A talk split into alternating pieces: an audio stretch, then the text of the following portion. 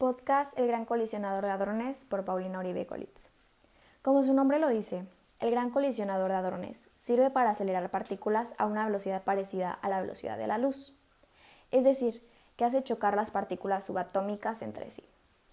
El colisionador cuenta con cuatro detectores, los cuales se llaman Atlas, CMS, LHCb y ALICE y ellos son los encargados que registran los resultados de dichas aceleraciones entre partículas.